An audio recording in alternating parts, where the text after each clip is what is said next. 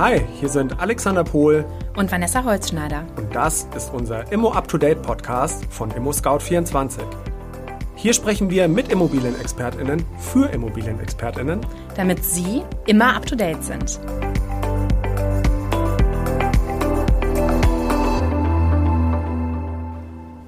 Hallo Vanessa. Hallo Alex. So kurz vor Weihnachten kommen wir doch wieder zusammen mit einer neuen Folge Immo Up to Date. Richtig. Vanessa, was haben wir heute vor? Wir möchten heute gerne über Immobilieneigentum sprechen. Und zwar nicht nur über das, sondern auch, wo macht der Kauf Sinn. Das heißt also, wir haben heute eine Zweiteilung in unserer Podcast-Folge. Zum einen wollen wir uns einmal dafür interessieren, ähm, wie das Immobilieneigentum ganz generell in Deutschland verteilt ist und warum oder wie viel Immobilieneigentum da ist. Und zum Zweiten möchten wir natürlich auch einen, auf Basis sozusagen einer Studie einen Eindruck geben, wo der Kauf Sinn macht, also in welcher Region. Und Weihnachten wäre natürlich auch nichts ohne Geschenke. Haben wir auch ein Geschenk dabei? Ja, absolut. Ich würde sagen, in Form unserer Gäste. Aha. Wir haben nämlich heute mal wieder ganz, ganz tolle Gäste. Aber Alex, bevor ich jetzt hier weiterrede, stell du doch gerne mal unsere Gäste vor. Gerne. Ja, liebe Hörerinnen und Hörer, auch Sie darf ich begrüßen zu einer neuen Ausgabe von Immo Up to Date dem Podcast von Immobilienexpertinnen für Immobilienexpertinnen. Und uns sind heute zwei Expertinnen aus Köln zugeschaltet. Ich darf zunächst vorstellen Frau Dr. Vanessa Hünnemeyer. Sie ist promovierte Wirtschaftsgeografin und Consultant bei IW Consult, der Tochter des Instituts der deutschen Wirtschaft in Köln. Auch begrüßen darf ich Herrn Hanno Kempermann. Er ist seit 15 Jahren bei der IW Consult Prokurist und Leiter des Bereichs Branchen und Regionen. Er hat an der Universität zu Köln sein Diplom in Volkswirtschaftslehre gemacht und war unter anderem in Stanford. Zusammen sind sie für die Erhebung, Analyse und Interpretation empirischer Daten im Rahmen von Gutachten oder Studien zuständig und beraten Ministerien sowie andere politische Entscheidungsträgerinnen und wirtschaftliche Institutionen, um den lokalen und regionalen Wohlstand zu fördern. Und wie unsere Hörerinnen und Hörer auch wissen, sind wir mit unseren Immo Up-to-Date Gästen auch per Du. In diesem Sinne, liebe Vanessa, Lieber Hanno, herzlich willkommen. Schön, dass ihr dabei seid. Vielen Dank, freut uns. Herzlich willkommen. Das heutige Thema, wo macht Kauf Sinn, ist ein sehr präsentes Thema, denn die Mehrheit der Deutschen möchte gerne in den eigenen vier Wänden wohnen. Gleichzeitig ist Deutschland Mieterland. Wie passt das jetzt zusammen? Hanno, ihr habt für die Sparda Bank eine Studie durchgeführt, um zu untersuchen, wie sich Immobilieneigentum in Deutschland verteilt und ob sich an der Quote in den letzten Jahren, genauer gesagt seit 2017, etwas getan hat. Erzähl uns doch zunächst einmal, wie ist eure Studie aufgebaut und wie hoch ist der Anteil an WohneigentümerInnen im Vergleich zum Mietenden in Deutschland im internationalen Vergleich? Ja, hi Alex, freut mich, dass wir dabei sein dürfen in dieser Folge. Äh, das ist schön und das ist ein extrem spannendes Thema, weil da gerade sehr viel Dynamik drin ist. Ähm, wir haben in der, in der Studie für die Sparda-Banken, äh, die wir im Sommer dieses Jahres veröffentlicht haben, ein ganz großes Kaleidoskop an unterschiedlichen Informationen kondensiert und visualisiert. Wir haben also mhm. ganz viele Karten ähm, auf Deutschland-Ebene für jeden Kreis und für jede kreisfreie Stadt gebaut, wie teuer ist wo was. Ähm, wir haben uns angeschaut, wie ist das Metropolen-Umland-Verhältnis und ganz wichtig, wir haben eine Befragung gemacht mit dem Allensbach-Institut zusammen, repräsentativ, was äh, gibt es für Vorlieben bei den Mietern, bei den Käufern, ähm, wie hat sich Corona ausgewirkt? Und am Ende geben wir noch einen Ausblick dazu, ähm, wo es besonders interessante Regionen gibt, ähm, wo man was kaufen könnte. Und mhm. letztendlich haben wir auch in dieser Studie äh, eine internationale Perspektive angewandt. Äh, wir haben uns angeschaut, ähm, wie ist die Wohneigentumsquote international in Deutschland, in Deutschland ähm, verortet beispielsweise. Und da sehen wir, dass ähm, in Deutschland äh, nur rund die Hälfte der Bürger Wohneigentum besitzt. Das ist eine ziemlich geringe Quote. International sind die Quoten da viel höher. Wir haben zum Beispiel in Italien 72 Prozent, in Spanien 76 Prozent sogar der Bürger, die Wohneigentum besitzen. Und ähm, wie ist das in Deutschland verteilt? Wir haben ähm, insbesondere in den Städten eine niedrige Quote. In Berlin sind zum Beispiel nur 17 Prozent der Bürger ähm, solche, die Wohneigentum besitzen. In Hamburg sind es 24 Prozent. Und ähm, mhm. damit einhergeht, damit einhergeht auch die die äh, Beobachtung, dass die Quote je höher wird, desto ländlicher der Raum ist. Und ähm, die Quote wird natürlich auch höher bei steigendem Einkommen, bei steigendem Haushaltseinkommen. Hm, das finde ich einen ganz spannenden Punkt. Da gehen wir auch später nochmal genauer drauf ein. Hm, mich interessiert an der Stelle, welche Faktoren beeinflussen denn die Wohneigentumsquote? Ja, mir fallen da fünf Faktoren ähm, erstmal ein. Das eine ist ein kultureller Faktor. Wir sehen in anderen Ländern, ähm, da, da will jede Altersklasse Wohneigentum besitzen beispielsweise. Also wir sehen in Deutschland, dass vor allen Dingen die, die Älteren, die eher gut verdienen, ähm, Wohneigentum besitzen und die Jüngeren eher nicht und die weniger gut verdienen. Das ist in anderen europäischen Ländern viel gleichmäßiger verteilt.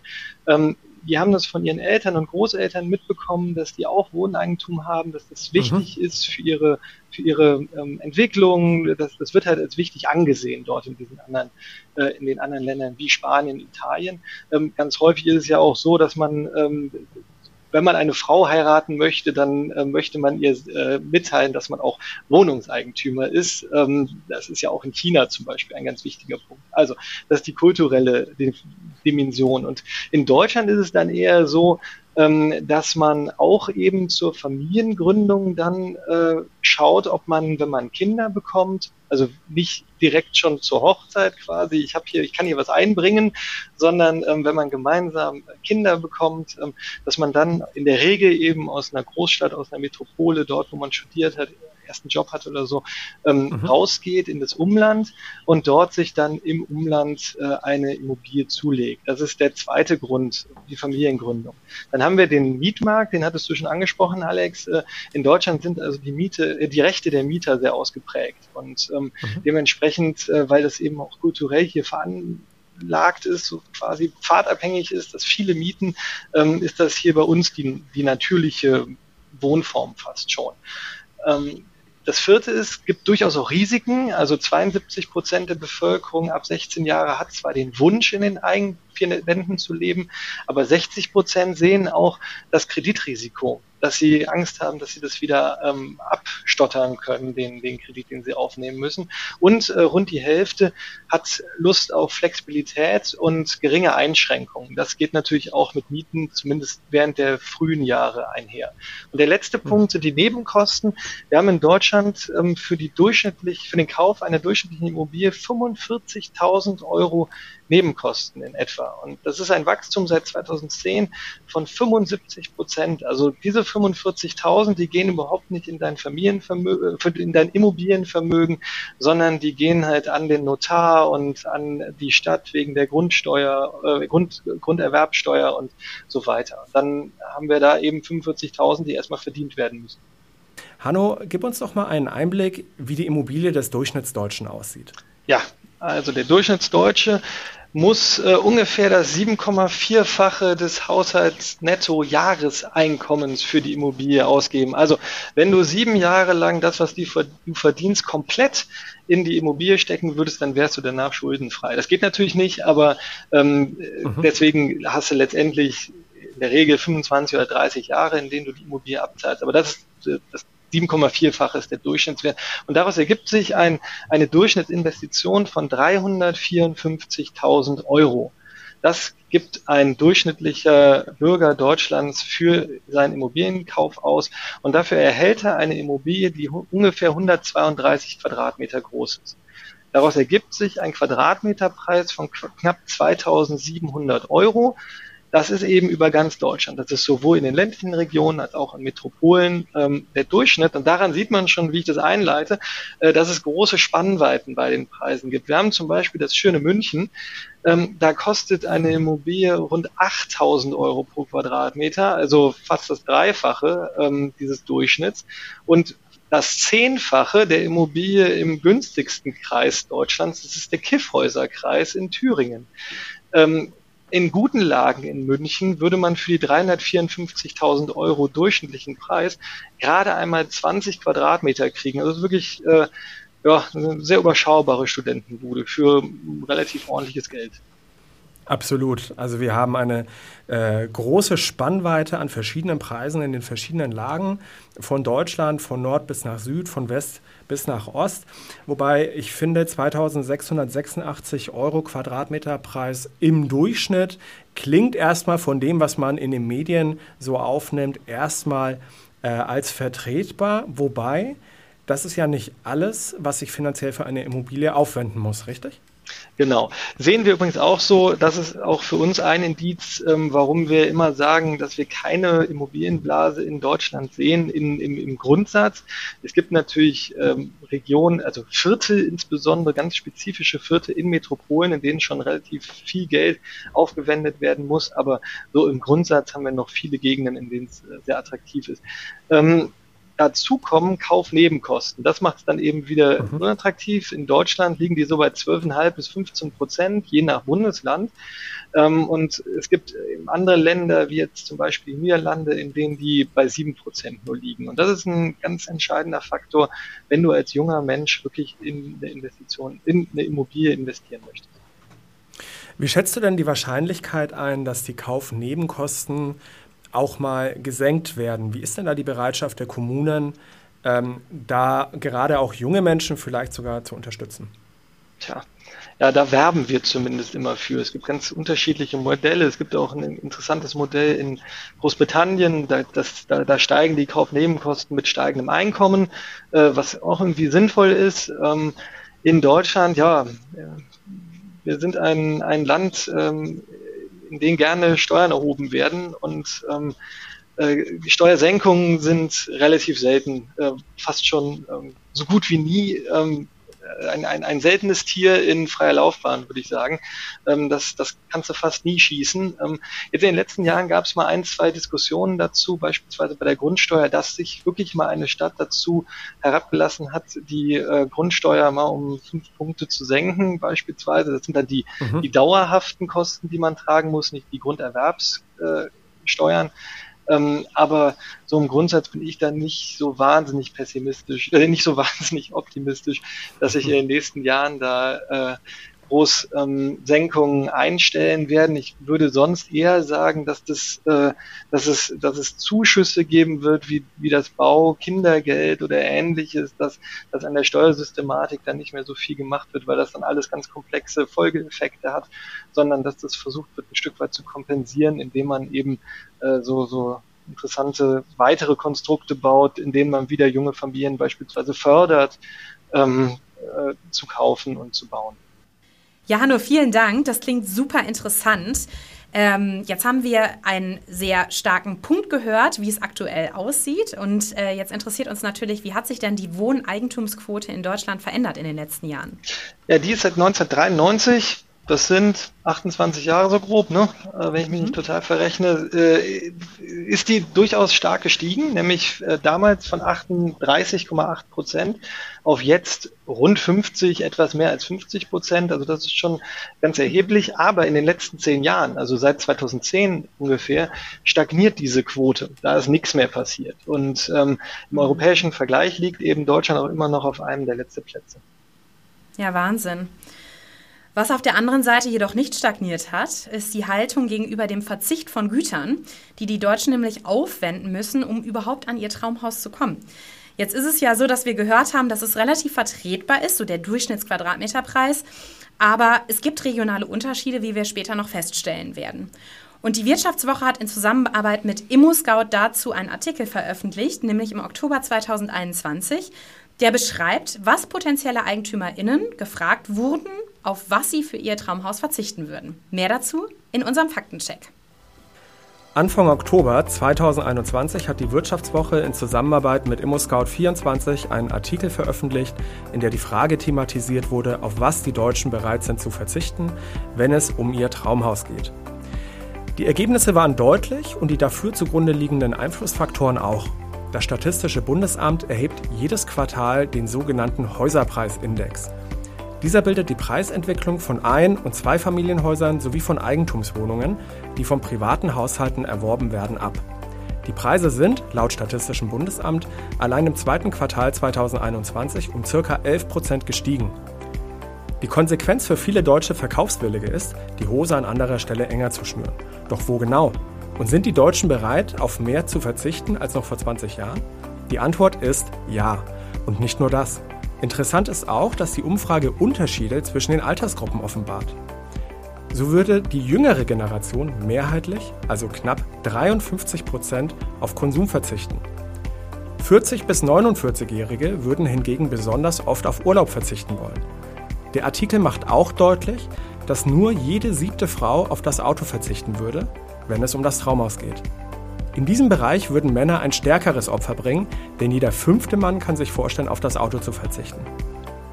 Über alle Altersgruppen und Geschlechter hinweg würde immerhin jeder Zehnte auf die Altersvorsorge verzichten, um der Traumimmobilie ein Stück näher zu kommen. 2001 wurde bereits dieselbe Studie durchgeführt. Zwar war da auch jede bzw. jeder Fünfte bereit, auf das Auto zu verzichten, jedoch war das mit Abstand der höchste aller Werte. Die wenigsten wollten damals auf den Urlaub verzichten. Knapp 20 Prozent, also weniger als die Hälfte von heute, attestierten, dass sie wohlverdienten Urlaubstage für ihr Traumhaus eintauschen wollen würden. Die Wirtschaftswoche kommentierte weiter, Zitat, die Zahlen zeigen zudem deutlich, wie sehr sich die Lage am Markt für Kaufimmobilien verschärft hat. So glaubte damals noch mehr als die Hälfte der Menschen, sich eine Immobilie leisten zu können, ohne sich überhaupt einschränken zu müssen. In der aktuellen Umfrage glauben lediglich 14 Prozent, sich nicht einschränken zu müssen, wenn sie ihre Wohnsituation verbessern wollen. Zitat Ende. Hanno, wir haben es gehört, die Deutschen sind bereit, auf noch mehr zu verzichten als noch vor ein paar Jahren. Müssen sie das denn auch? Ähm, ja, kommt drauf an. Also vor allen Dingen die äh, Deutschen, die in den Großstädten und Metropolen wohnen. Der verstärkte Zuzug in die Großstädte ähm, hat dort vielerorts die Preise weiter steigen lassen. Das ist ein Phänomen, das wir schon eigentlich seit 2008 ähm, registrieren. Wirklich relativ starke ähm, Preissteigerungen in Metropolen. Ähm, der durchschnittliche Quadratmeterpreis für Eigentumswohnungen in Großstädten stieg von 2.150 Euro in 2015 auf 3.700 Euro in 2020, also ungefähr 72 Prozent äh, verstärkt, dieser Preis. Und in den sieben Metropolen ist das Niveau noch etwas höher. Hier stiegen die Quadratmeterpreise durchschnittlich von knapp 2.900 Euro auf 5.050 Euro in 2020. Wahnsinn. Und ähm, mhm. gleichzeitig gibt es aber in ländlichen Räumen noch attraktive Preis-Leistungs-Verhältnisse durchaus, äh, weswegen wir aktuell vermehrt Wanderungen in diese Räume verzeichnen. Zum Beispiel Homeoffice erleichtert diesen Trend zum stärkeren Auseinanderfallen von Wohn- und Arbeitsort. Mhm. Verstehe. Auf der einen Seite ziehen also die Preise deutlich an, auf der anderen Seite das sehen wir ja auch, bleibt die Transaktionszahl von Wohneigentum stabil. Könnte daraus jetzt gefolgert werden, dass Immobilieneigentum immer wichtiger wird, auch als Assetklasse? Das finde ich einen mega interessanten Punkt. Ähm, und ja, ich würde sagen, Immobilien werden immer mehr als echter Vermögensgegenstand wahrgenommen. In unserer Studie zum Beispiel für die Sparda-Banken zeigen wir etwas abstrakter, dass sich mittlerweile 50 Prozent der Mieter finanziell stark einschränken würden für den Kauf einer Immobilie. Das waren mhm. vor zwei Jahren erst 40 Prozent.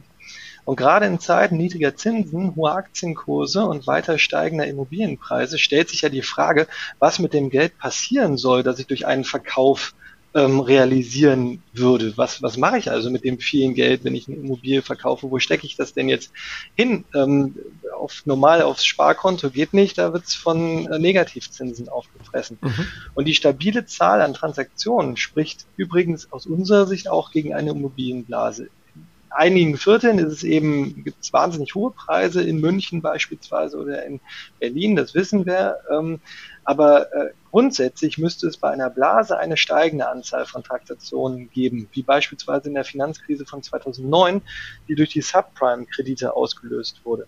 Schauen wir uns die Finanzierungen, das Zinsniveau, äh, das Erbschaftsphänomen, also sehr viel wird aktuell vererbt, mhm. und die Preise im internationalen Vergleich zum deutschen Durchschnitt an, dann interpretieren wir die letzten zehn Jahre eher als Aufholeffekte. Mhm. Hat die Corona-Pandemie und die letzten Jahre dennoch andere Auswirkungen gezeigt? Also ich denke dabei an die Art, wie Menschen ja, heute wohnen. Total. Ähm, die eigenen vier Wände sind mehr als Leben, mehr Lebensmittelpunkt als vorher. Das merkt man ganz klar. Corona, wenn man da in einer, in einer Wohnung mit 70 Quadratmetern und zwei kleinen Kindern ohne Balkon gelebt hat, da äh, weiß man, ähm, da, da verändern sich Präferenzen und äh, die Leute schätzen die Freiheit durch eine eigene Immobilie noch stärker. Durch Corona wurden eine schöne Wohngegend und ein gutes Klima viel wichtiger. Beides Male sind die, die, die Zustimmungswerte von rund 38 Prozent auf rund 55 Prozent angestiegen. Die stärksten Anstiege in dieser Befragung vom Allensbach-Institut.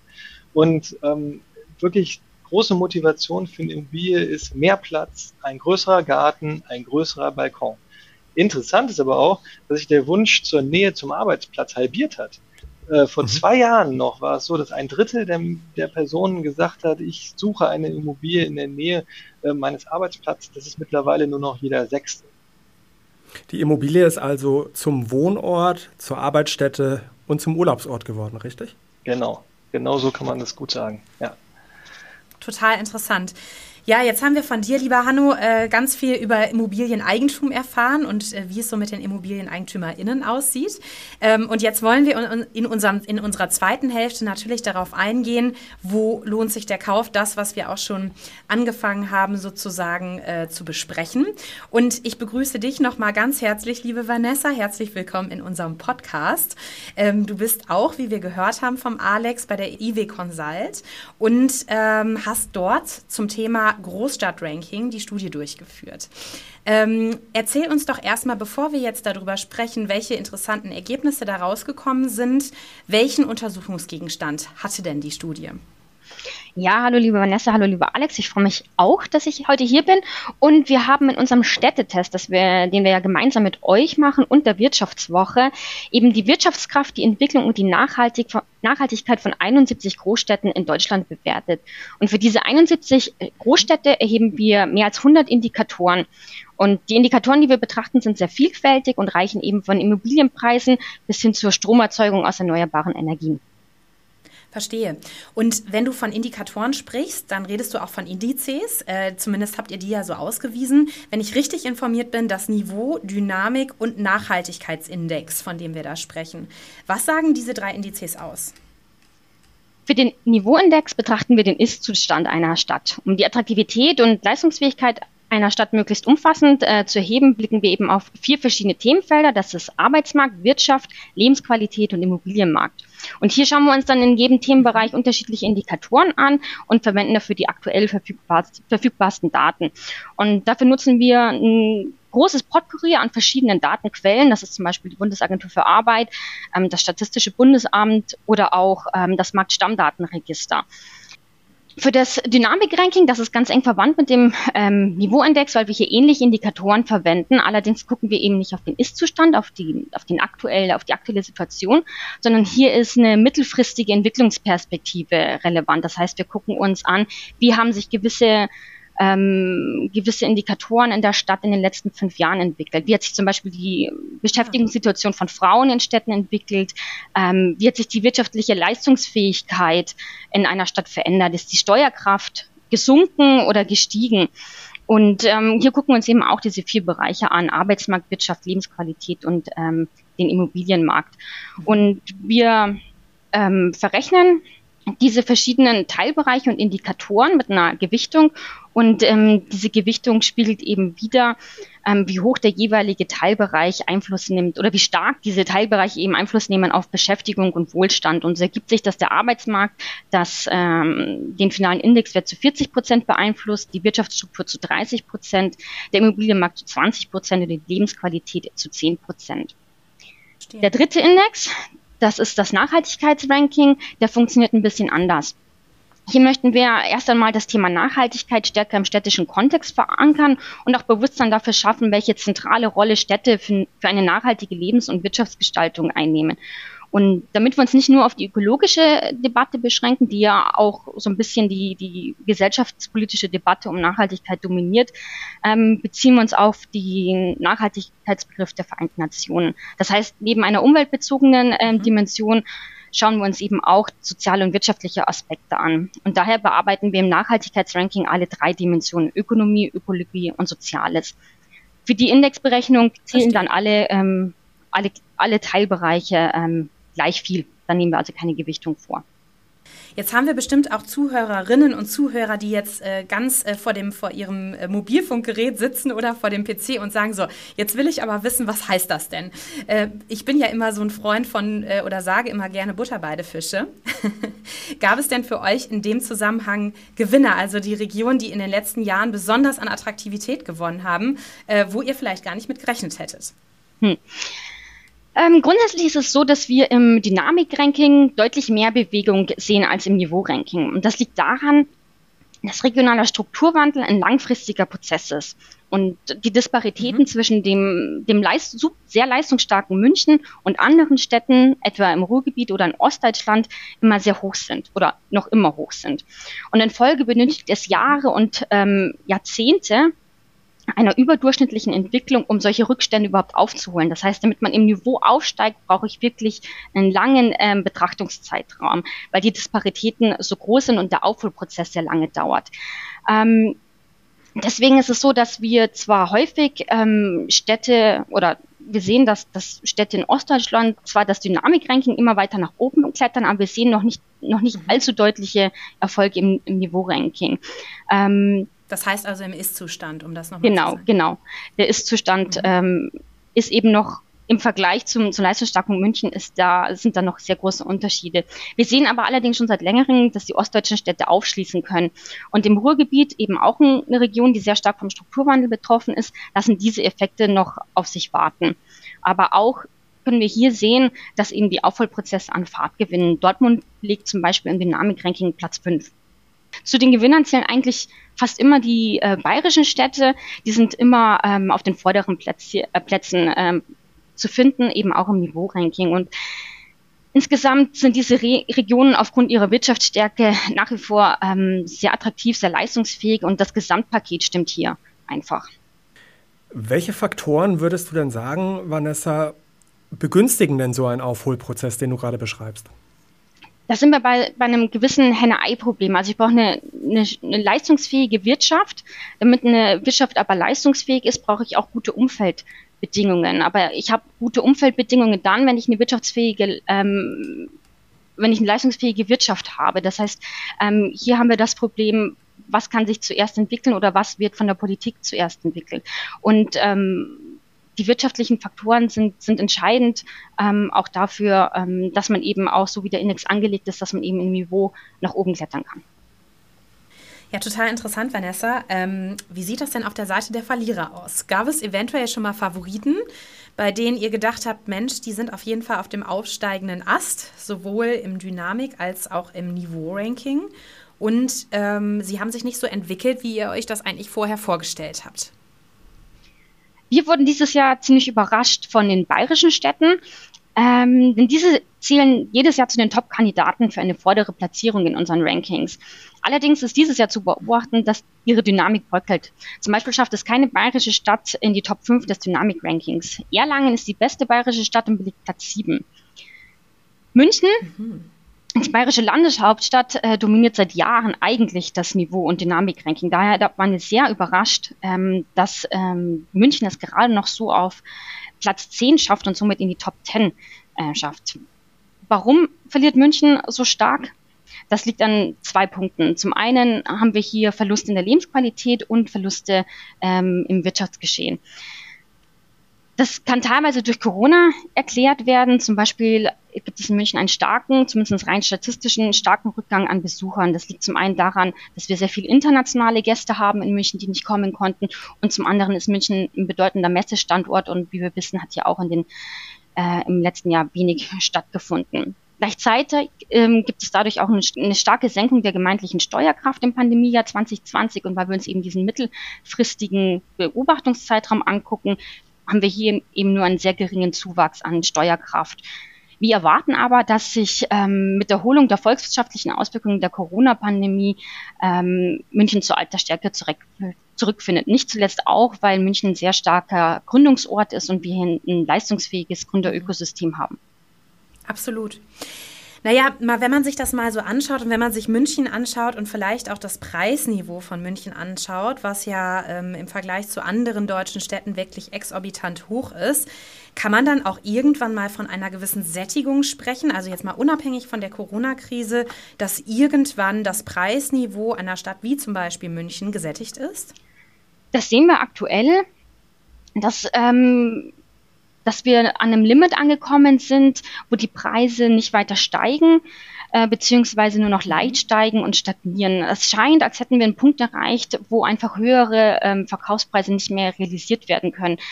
Ähm, ich denke, das ist auch ganz logisch, weil ähm, irgendwann hat, irgendwann gibt es eben diesen Punkt, der, ähm, wo Menschen einfach nicht mehr entweder nicht gewillt sind oder es auch einfach nicht können, diese Preise zu bezahlen.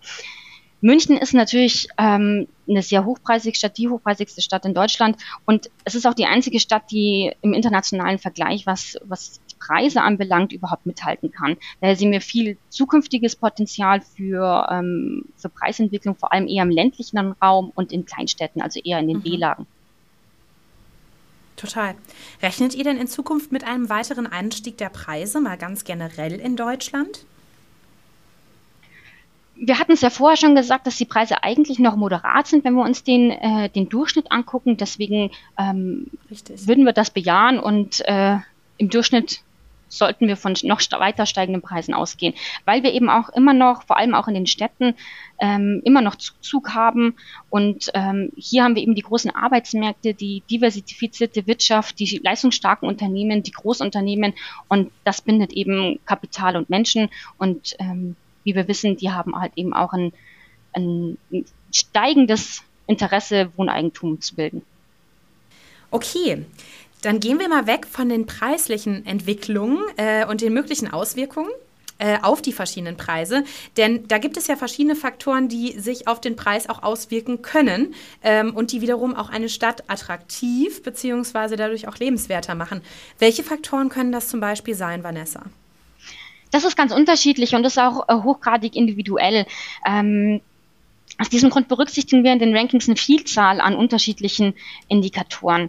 Wie Hanno bereits davon schon gesagt hat, sehen wir auch, dass sich, dass sich unsere Bewertung, was wir als attraktiv empfinden, über, über unsere mit unserem Alter weiterentwickelt. Das heißt, äh, wenn wir jung sind, wenn wir in der Ausbildung sind, dann, dann möchten wir ein städtisches Umfeld, dann möchten wir ähm, was anderes, als wenn wir in der Phase der Familiengründung sind, wenn wir kaufkräftiger sind, wenn wir vielleicht an Familiengründung denken.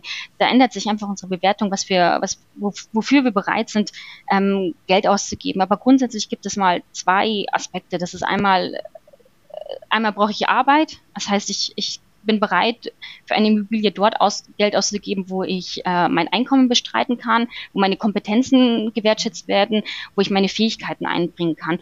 Und der zweite Faktor ist eben der Immobilienmarkt. Ich möchte da Immobilien kaufen, ähm, die meine eigenen Bedürfnisse erfüllen. Das heißt, ähm, wie ist die Immobilie ausgestattet, wie ist die gelegen, ähm, ist es das, was ich möchte.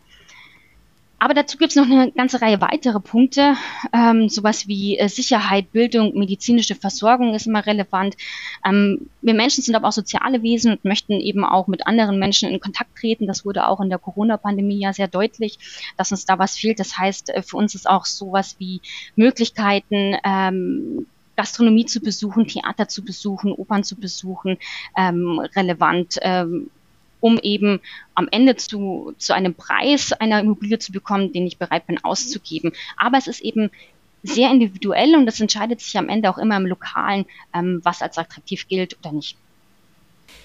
Jetzt bleiben wir mal bei wirtschaftlichen Institutionen, also den Arbeitgebern. Ähm, wir haben vorhin gehört, dass viele ähm, aus dem Homeoffice heraus arbeiten können. Ähm, und das ist ja auch wunderbar, dass man dann vielleicht gar nicht mehr seinen Arbeitgeber in der jeweiligen Stadt sucht, in der man wohnen möchte oder in dem man Wohneigentum kaufen möchte. Ähm, es gibt verschiedene wirtschaftliche Institutionen, nicht nur eben halt, wo man Homeoffice machen kann oder die das ermöglichen, sondern ja auch das produzierende Gewerbe. Jetzt sind das häufig äh, mittelständische, auch regionale Unternehmen, die äh, ja die Wirtschaftskraft, der Motor einer Stadt sein können und die auch Auswirkungen auf das Stadtbild haben, richtig? Was fiel dabei bei eurer Studie besonders auf, beziehungsweise ist euch das aufgefallen? Wir sehen das in ganz vielen unterschiedlichen Studien und Gutachten, ähm, die wir machen, dass Unternehmen und spiegeln, dass sie, dass sie Interesse haben, Einfluss auf die Stadtentwicklung zu nehmen. Dieses grundsätzliche Interesse von Unternehmen, ähm, das Stadtbild zu verändern, ist, ist erstmal nicht neu. Das kennen wir aus dem Werkswohnungsbau im Ruhrgebiet zum Beispiel. Und hier sind zum Beispiel ähm, attraktive ähm, Wohngebiete geschaffen worden. Und ähm, das ist ein Phänomen, das sich, das sich jetzt auch wiederholt oder das wir deutlich ähm, sehen können. Und die Motive, warum sich Unternehmen regional engagieren wollen, können sehr unterschiedlich sein. Das ist einmal zum Beispiel eine subjektiv empfundene Selbstverpflichtung des Unternehmens, etwas an die Gesellschaft zurückzugeben oder aber auch wirklich ähm, sehr unternehmensgetriebenes Interesse, eben das eigene Unternehmensumfeld zu stärken und die eigenen Standort- und Wettbewerbsbedingungen ähm, zu verbessern. Das regionale Engagement, das kann dann auch sehr, vielfältig aussehen. Ähm, das kann eben, wie schon angesprochen, sich darauf beziehen, eben attraktive Wohnungen für die eigenen Mitarbeiter zu schaffen. Es kann aber auch zum Beispiel die Förderung von lokaler Kunst sein oder von Sportvereinen sein oder ähm, die Schaffung von, von Grünflächen zum Beispiel. Es ist sehr unterschiedlich, aber ähm, wir sehen das zum Beispiel ähm, in, in Heilbronn mit der Dieter Schwarz Stiftung, dass hier einzelne Akteure eben einen, einen Teilbereich ähm, des städtischen Lebens und des Stadtbildes eben ähm, sehr deutlich prägen. Im Beispiel Heilbronn ist es eben, dass, die, dass das Bildungssystem und die Bildungslandschaft eben sehr stark ähm, durch die Dieter Schwarz Stiftung auch mitgeprägt wird. Total interessant. Ja, wenn wir jetzt mal äh, von der Wirtschaftskraft sozusagen weggehen, sondern uns auch überlegen, dass äh, Kinder die Zukunft sind, die der Motor, den wir sozusagen in Zukunft dort stehen haben. Ähm, wo geht es denn deutschen Kindern und Jugendlichen richtig gut? Das ähm, ist, ist sehen wir immer aus dem Blickwinkel, wo die Betreuung der Kinder, der Kinder besonders gut ist. Also wo werden ihre Fähigkeiten ähm, besonders gefördert, wo kriegen sie besonders gute Unterstützung im, im Aufwachsen und sich entwickeln. Und dafür gucken wir uns immer die Kinder, Kinderbetreuungsquoten an. Einmal für ähm, ganz kleine Kinder, also der unter dreijährigen Kinder und dann aber auch der drei bis unter sechsjährigen. Und Historisch bedingt sind bei der Kleinkinderbetreuung, also für alle Kinder unter drei Jahren, die deutschen, die ostdeutschen Städte immer sehr weit vorne. Das bedingt sich eben dadurch, dass das früher ähm, dort eben sehr üblich war, als sehr kleine Kinder schon in die Kinderbetreuung zu geben. So wird die Top Ten der Kleinkinderbetreuung ähm, nur durch ähm, ostdeutsche Städte dominiert. Wir haben die beste westdeutsche Stadt auf Platz neun mit Hamburg. Und ähm, angeführt wird das Ganze von Rostock, dann folgen Jena, Magdeburg, Potsdam, Dresden, Leipzig, Halle, Erfurt, äh, Chemnitz und alles Städte in Ostdeutschland. Und um das Ganze mal zu illustrieren, äh, zwei Zahlen. In Rostock, Platz 1, besuchen 61,3 Prozent der unter dreijährigen Kindern eine Betreuungseinrichtung. Und in Salzgitter, das Schlusslicht, sind es nur 17,4 Prozent der Kleinkinder. Wahnsinn. Ja, wenn wir uns die, die wenn wir uns das Kindergartenalter angucken, also der drei- bis sechsjährigen Kinder, ähm, ist dieses Ost-West-Gefälle nicht mehr ganz so stark ausgeprägt. Ähm, da liegt zwar auch Rostock vorne, ähm, gefolgt von Jena, aber dann kommt schon Freiburg im Breisgau, dann kommt Potsdam und dann kommt Dresden. Danach folgen weitere Städte aus äh, Westdeutschland, bevor dann Erfurt Rang 14 belegt. Ja, jetzt hattest du von der Entwicklung gesagt, also das ist vielleicht der Historie geschuldet, dass wir im Osten sozusagen ähm, äh, ja schon früher ähm, eine äh, Kinderbetreuung vor allen Dingen im Kleinkindalter haben. Ähm, wenn man sich so mal umschaut, dann ähm, zieht ja auch der Westen ein bisschen seit mehreren Jahren nach, weil es vielleicht auch notwendig ist, dass das passieren muss. Lass uns mal über die Entwicklung Deutschlands äh, sprechen. Also was machen die Städte in Zukunft? Von welchen Faktoren geht ihr dabei aus? Die Entwicklung der Städte hängt maßgeblich davon ab, wie gut es den Städten gelingt, eben die Chancen des ökologischen und digitalen Strukturwandels zu nutzen.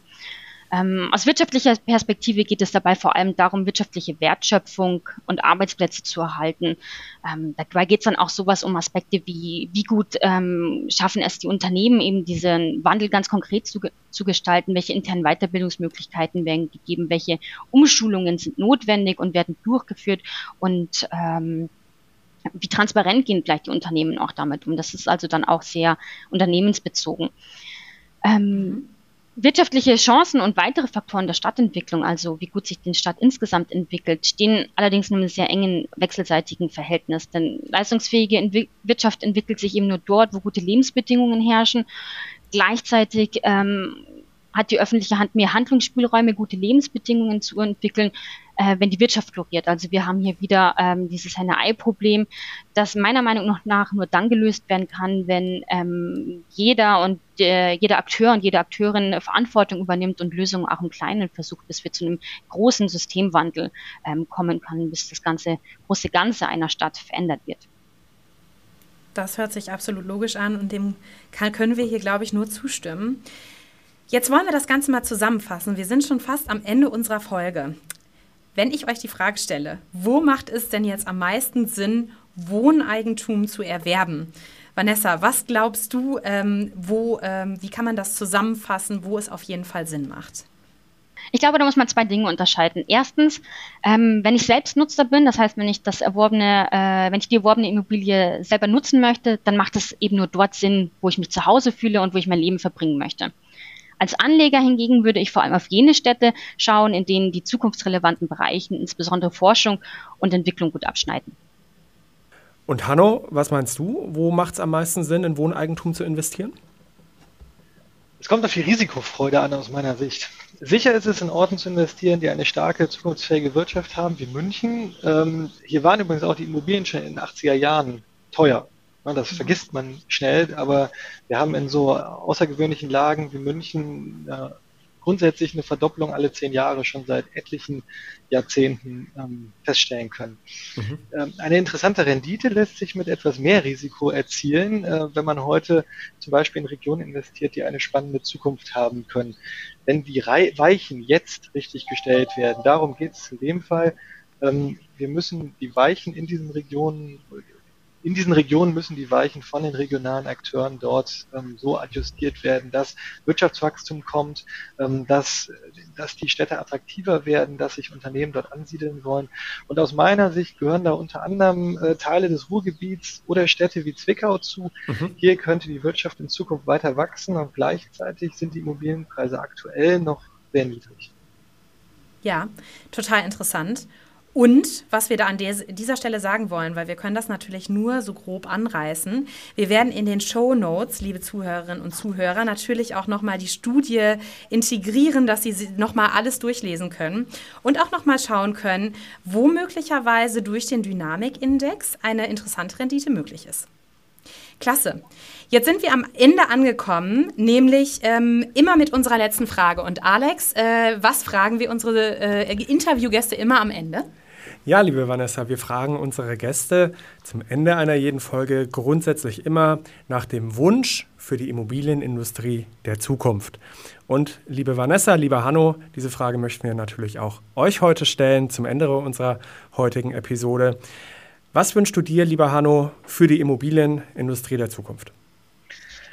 Also erstens fände ich es schön, wenn noch mehr Holzhauser, Holzhäuser gebaut werden sollten. Ich habe selber ein Holzhaus gebaut und bin super zufrieden damit.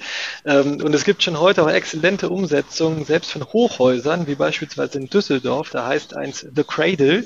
Und ähm, das ist schon echt beeindruckend, was da passiert. Und zweitens finde ich, dass die Tatsache gewürdigt werden sollte, dass Immobilienpreise in stark nachgefragten Gegenden, Gegenden nur durch Neubau nicht aber durch irgendwie Mietendeckel oder andere interessante politische Ideen, ähm, mehr oder weniger interessante politische Ideen effektiv gesteuert werden können.